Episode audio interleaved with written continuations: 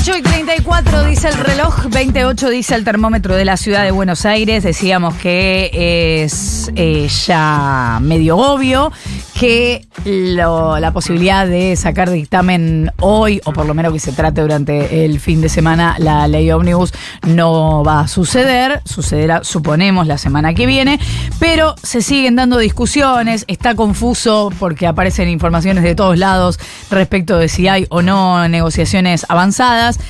Vamos a consultarle sobre esto a Marcela Campagnoli, que es de la coalición cívica, es diputada nacional por este nuevo bloque Hacemos Coalición Federal. Marcela, buenos días. Florencia Jalfón te saluda. ¿Cómo te va? ¿Qué tal, Florencia? Buen día. Gracias Buen por día a toda la audiencia. Eh, Marcela, ¿cómo la ves? ¿Cómo ves que está dándose esta discusión? Me gustó tu, tu verbo, suponemos. Todos suponemos. Yo- todos suponemos. Yo creo que está todo muy dinámico. Ayer hubo una reunión importante donde estuvieron las, las cabezas de los bloques que integramos, hacemos como coalición ci- eh, federal, y, y parecía muy abierto el gobierno a aceptar eh, modificaciones, propuestas, eh, semáforo rojo, semáforo verde, Sí. semáforo amarillo, pero la realidad es que no estaban los técnicos, es decir, eh, vino Francos, pero Francos no entendía de previsión, entonces, bueno, dije, bueno, lo voy a consultar, es decir, se fueron muchos, con, eh, muchos temas con lo voy a consultar, entonces, eh, hoy, a ciencia cierta, no sabemos si va a haber dictamen, si no va a haber dictamen, eh, mismo dentro de los, de los mismos bloques, tanto del radicalismo como el nuestro, en algunos temas hay distintas posturas, hay en algunas que uno puede ser más flexible, en otros otros integrantes del bloque son más, son más estrictos.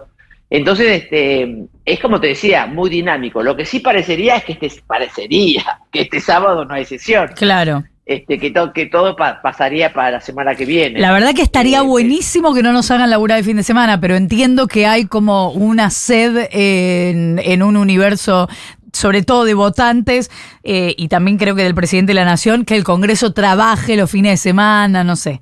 Sí, sí, yo creo que es más gestual Claro. que, que, que es más gestual, porque si fuese así no tiene dictamen. Claro. Si fuese así es que quiere chocar, que quiere chocar el ómnibus. Ahora, respecto Porque- del dictamen, eh, se hablaba también de que desde Hacemos Coalición Federal estaban armando su propio dictamen, o sea, que estaban escribiendo el También es propio. cierto. Eso es cierto. Sí, sí, sí, sí. También es cierto, pues nosotros, si el, si el gobierno no se aviene a modificaciones, lo cual lo lleva a chocar el ómnibus, es decir, a perder, este, eh, a no tener los números eh, para un dictamen de mayoría, eh, nosotros vamos a tener nuestro propio dictamen.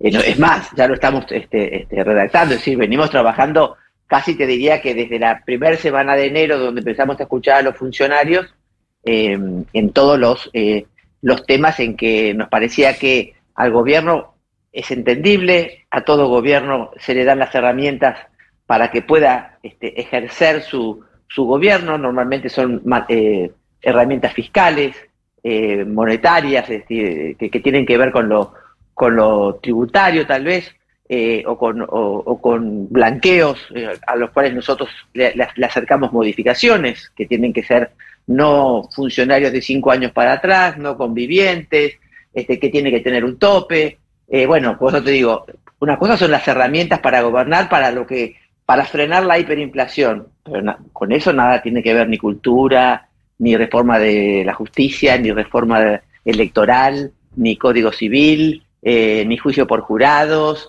eh, ni un montón de cosas que, que, que están en la ley omnibus mezcladas entre sí. Me quedé pensando que, que vos decías si el gobierno no hace modificaciones va a chocar el ómnibus, pero en realidad va a chocar la ómnibus, ¿no? La- to- todo lo que viene a traer.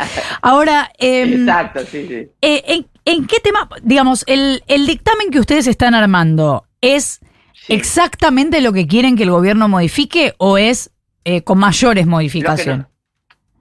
No, es decir, eh, es decir, no- nosotros desde hace rato venimos hablando de todas estas cosas que te dije que no, que el gobierno debió priorizar, qué es lo que quiere, que, qué es lo que necesita sí o sí para frenar la hiperinflación y, y- y no mandarnos una ley donde mezcla todo. Entonces, desde ese lugar, nosotros queremos, bueno, necesitas las medidas fiscales, bueno, las, está- las analizamos, es decir, previsional, tiene que haber una fórmula. No puede haber una fórmula porque no la tenés hoy, bueno, te damos seis meses para que tengas una fórmula, pero en el mientras tanto tenés que aumentarle a los jubilados conforme eh, al, a, la inflación, al IPS. Es decir, eh, es lo que nosotros proponemos. Pero eso es lo que sí, eso es lo que, eh, lo que estarían dispuestos, digamos, a, conversar o a aprobarle. ¿En qué son inflexibles? Y en retenciones, las economías regionales, imagínate, compiten con, con Chile, por ejemplo, que tiene libre comercio con todo el mundo y cuando vos perdés un mercado no lo recuperás más. somos inflexibles en tema pesca, eh, somos inflexibles en las cosas que te fui mencionando, reforma, eh, reforma electoral, eh, reforma de la justicia, traspaso de la, de la justicia a la ciudad sin fondos. Son tantas que ya me, bueno pero es que me, mareo recordártelas no es que eso es lo que te quería preguntar porque siendo tantas ves posible que el gobierno ceda depende qué es lo que quiere hacer el gobierno a veces pienso que el gobierno quiere chocar la ómnibus, como decimos, este, y, echarle toda la culpa al Congreso. Mm. Eh, si, es así, no va a aceptar ninguna modificación. De hecho, el presidente muchas veces lo ha dicho. No, yo no voy para atrás, qué sé yo. Hay mucha voluntad de diálogo en los funcionarios, es cierto. De hecho, hubiéramos querido que vengan más al, Congreso, pero los que vinieron se quedaron martes y, miércoles, creo, hasta la una y media de la mañana. Em, eh, hubo voluntad eh, eh, y hay y uno percibe voluntad de diálogo. Lo que uno también percibe es mucha inexperiencia en los legisladores. No, no, no es que la percibe, la tienen. Entonces vos no tenés un interlocutor válido dentro de la libertad avanza en el Congreso, no porque no tengan buena voluntad, no porque no, no, no estén, sino porque... Por inexperiencia. Para, mm.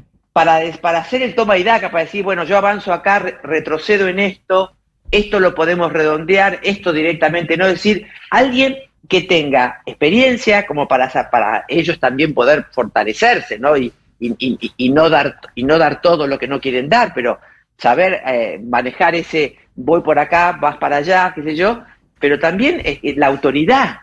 Eh, nosotros siempre hemos tenido en, en, el Congreso alguien con autoridad que uno sabe que es la, que es la cabeza del presidente o, de, o del referente de la oposición en ese momento este, para estar negociando. Acá no parecería ser que los legisladores tengan vínculo con el presidente. Mm. Entonces eso también te, frena eh, la posibilidad de, este, de poder tener una...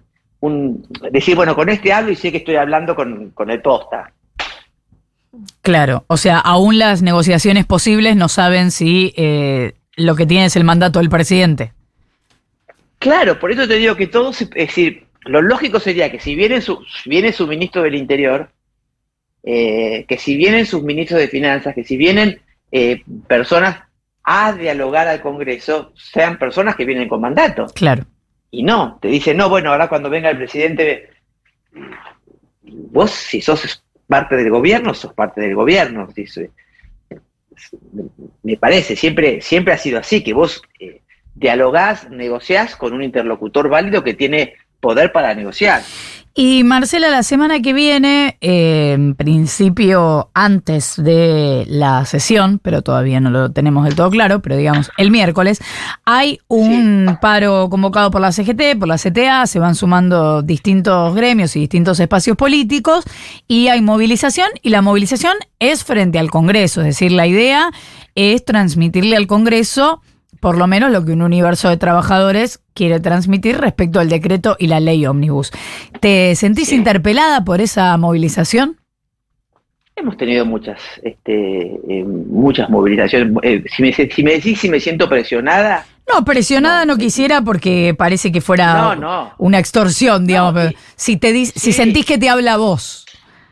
Obvio, por supuesto, mm. toda manifestación este, eh, habla a, los legisladores, que es lo que más le habla al gobierno nacional. De todas formas, me, duele o me, molesta que en estos cuatro años un gobierno que se fue con mil por, con mil por ciento de inflación nunca le hayan hecho un paro, ¿no? Ni una manifestación. Entonces suena más a, presión política que a este, que a, querer defender de verdad los derechos de los trabajadores. Yo le consultaba el otro día sobre eso, eh, creo que fue a Baradel, y lo que me decía es que había algunos cuestionamientos internos dentro de la CGT respecto de lo que se podía haber hecho en relación a la inflación y qué sé yo, pero que ahora se está hablando de quitar directamente derechos de los trabajadores más allá de hablar de más menos poder adquisitivo.